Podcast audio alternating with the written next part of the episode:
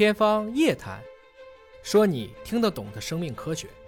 天方夜谭，说你听得懂的生命科学。各位好，我是向飞，为您请到的是华大集团的 CEO 尹烨老师。尹老师好，下面同学好。刚刚发生的事情啊，九月二十八号，黑龙江，我们知道在哈尔滨呢，现在是有一些疫情的反复。那么有一位是确诊病例啊，刘女士，她是在新媒体上也有发声，就是她被呃到医院去治疗了，然后家里的宠物猫被检测发现也是阳性。那么阳性之后没有人照顾啊，怎么办呢？他是希望说有人能够帮着照顾一下，但是也确实没有人手去照顾，最后就被执行了安乐死。那么现在呢，这只猫就已经是被执行了安乐死了。对，针对这个事情，叶老师怎么看呢？其实这是一个很难讲的一个问题。嗯，我们先假定啊，猫已经被感染了。嗯，那这个病毒是猫自己得的吗？肯定是主人传给它的。哎，主人传给它的。那这个过程中，猫病了吗？好像没有提到猫有病症。其实我们也也不知道猫病没病，这是个问题。嗯。第二个是这个猫只是携带，还是真的已经被感染了？我们以前一直有个词叫无症状感染者。对。其实无症状就不是感染者。嗯。应该叫无症状病毒携带中，携带中，都不是者。比如说我手上沾了很多的这个病毒，嗯，但是我如果去洗手，它就不在了，嗯，但你不能说在我手上查，我手上是阴性，它还是阳性，但它并没有侵入到我的机体内，这是一个问题。所以整个来讲，对猫的排毒这个这个条件呢，我们也并不清楚。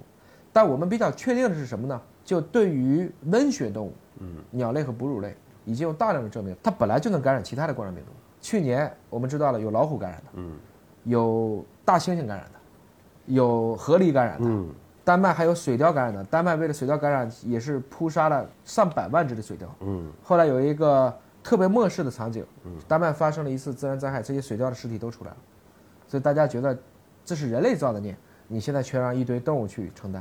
你看啊，美国这是英国卫报报道的，美国有十三只大猩猩新冠病毒是阳性，啊，那么这些猩猩是有症状的。啊，有咳嗽啊，食欲不振呐，呃，有一些萎靡啊，然后在蒙古国是有。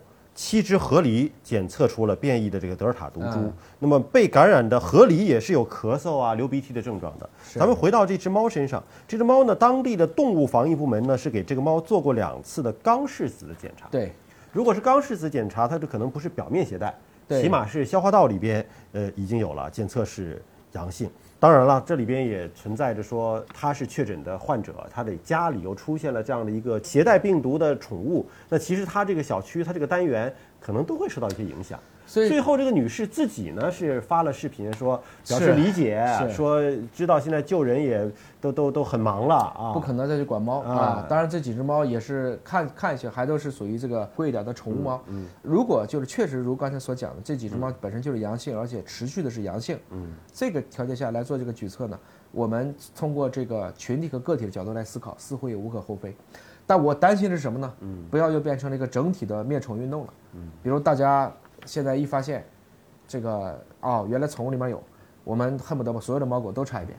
那这个过程中，其实也可能有假阳性，也可能只是环境当中有了，而不是在动物当中有的，因为 PCR 太敏感。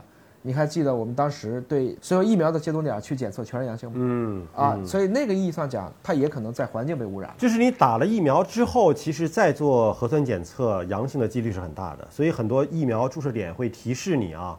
就说你打完疫苗之后不要去做核酸，为什么呢？因为我们即使是灭活疫苗，嗯，在灭活的过程中，这个蛋白里面还是会有一些残留的核酸存在的。而我们的核酸检测是特别灵敏的技术，嗯，所以空气当中可能都已经充满了这样的带有片段病毒片段的气溶胶，嗯，啊，就像我们去年在三四月份的时候特别发了一篇，说门把手上发现了病毒，其实那是死病毒，嗯，那是个尸体，嗯，啊，所以其实一方面呢，我是担心大家不要开始灭猫灭狗运动。这个其实完全没有意义，特别你这是人类造的孽。嗯。另外一方面呢，我们可能要加大对这个，比如说就是猫和狗，如果发生了多例，这个研究还是要做的。嗯。哈尔滨有兽研所，嗯，那是中国最强的兽研所，因为它的硬件条件和设施，其实大家都应该去把这样的往前再做一做。还有一点呢，就是你看到了美国的这几只山地大猩猩，其实是可以打疫苗的。嗯。即使人类的疫苗，我们还不知道能不能对兽用，但是反过来讲呢？这个打了疫苗，这也是一种，既是人类对生态的一种尊重，某种程度上讲，我们如果上升一点考虑，这也是人类为自己做过的错的做的一些短暂的一个弥补啊。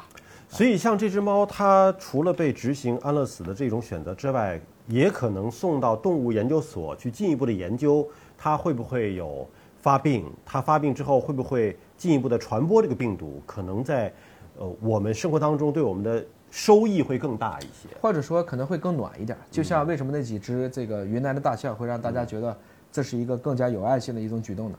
当然，你现在哈尔滨已经兵凶战危了，这个时候大家可能也顾不上。但是我们能腾出手的时候，确实还是应该去把这个问题去考虑一下。尤其是如果今天这是几只猫，那假如说这是几只珍稀动物，嗯，华南虎，嗯，咱能把它安乐死了吗？华南虎不都没了吗？没有野外灭绝嗯啊，那好，就东北虎吧。嗯三只东北虎感染了新冠病毒，咱能把它直接就杀了吗？如果这个地球上就剩六只东北虎了，所以它本身来讲还有蝙蝠。嗯，二十四号那篇文章，我们现在在老挝蝙蝠体内找到了最接近于这次传播的这个新冠病毒的这样的一个冠状病毒，大概相似度达到百分之九十六以上，就差两个氨基酸。那你还能把蝙蝠都抓过来都杀了吗？所以其实人类和动物之间的这种相处，到底应该怎么做？这其实是一个长期的问题，有点像非洲猪瘟、禽流感。禽流感我们就杀鸡，非洲猪瘟我们就杀猪，这是一个方式。但反过来讲，是不是我们在兽用疫苗、在兽用防疫的这个问题上，我们还有好多基础的工作没有去做？另外还有一点呢，我想说的是，其实还有一种情况叫做有限传播。你还记得我们在去年一月份的时候曾经讨论过一次叫有限人传人，加了个有限。就是有的传，有的不传。有限人传人当时的意思是，他只传一代，嗯第二代不往下传了。嗯在人畜共患病的时候，有一些疾病确实只能密切接触那个人会被感染，但这个人很难再感染别人。但不等于说，像这样的情况，它有没有传染性呢？它有，但是已经被传染这个体能不能扩散呢？这种可能性比较小，就不能说它绝对没有。所以现在这个案例啊有没有这个后续的研究？就是人把病毒传给了动物之后，那么哺乳动物有可能再重新传给其他的人类吗？对还有它会在同类之间互相传播吗？对，同类之间互相传播，我相信是很容易的，因为它们之间的免疫系统是相同的。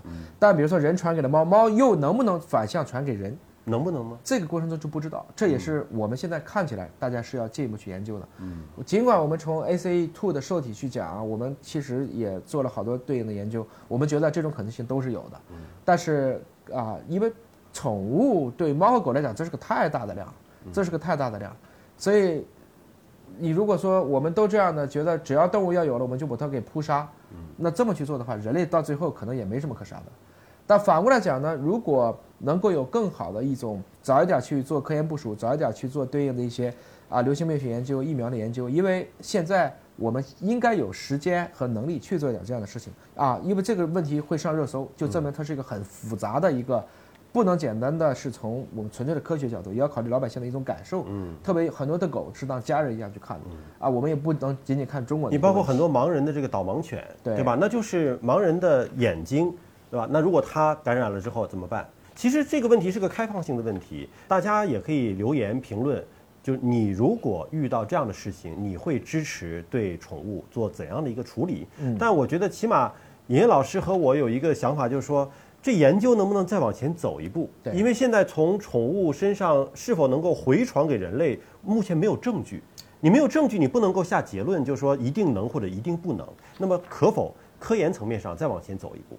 对，其实这个我们从最开始的武汉开始到现在，我相信做一点流调是完全可以做的。嗯，比如说当时在这个武汉家庭里有多少家，它本身可能也是一个养猫养狗的康复的患者，对。他的猫狗抗体怎么样了？嗯，这样的文章其实并不难做啊，但是多做一点，可能就会对我们做一个精准的决策，特别是能体现出你人类作为灵长目应该去照顾其他的物种，应该对这个生态负责，这是一个更好的一种对自然和对我们的生态的一种尊重。你对这个问题怎么看？欢迎关注留言。下期节目时间我们再会。